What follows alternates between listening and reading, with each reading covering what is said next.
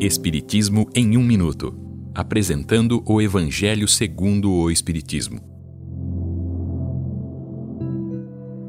Capítulo 5. Bem-aventurados os aflitos, os tormentos voluntários. Esta é uma livre interpretação do texto de Fenelon de 1860. Na Terra não existe a felicidade sem a sombra do sofrimento. A felicidade seria possível se o homem não a procurasse entre as coisas materiais, criando para si dificuldades que deveria evitar.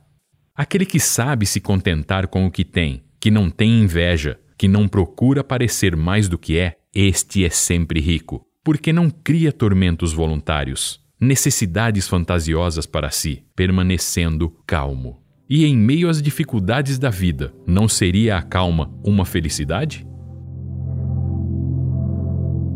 Esta é uma livre interpretação. Livro consultado: O Evangelho segundo o Espiritismo de Allan Kardec, edição 3, em francês.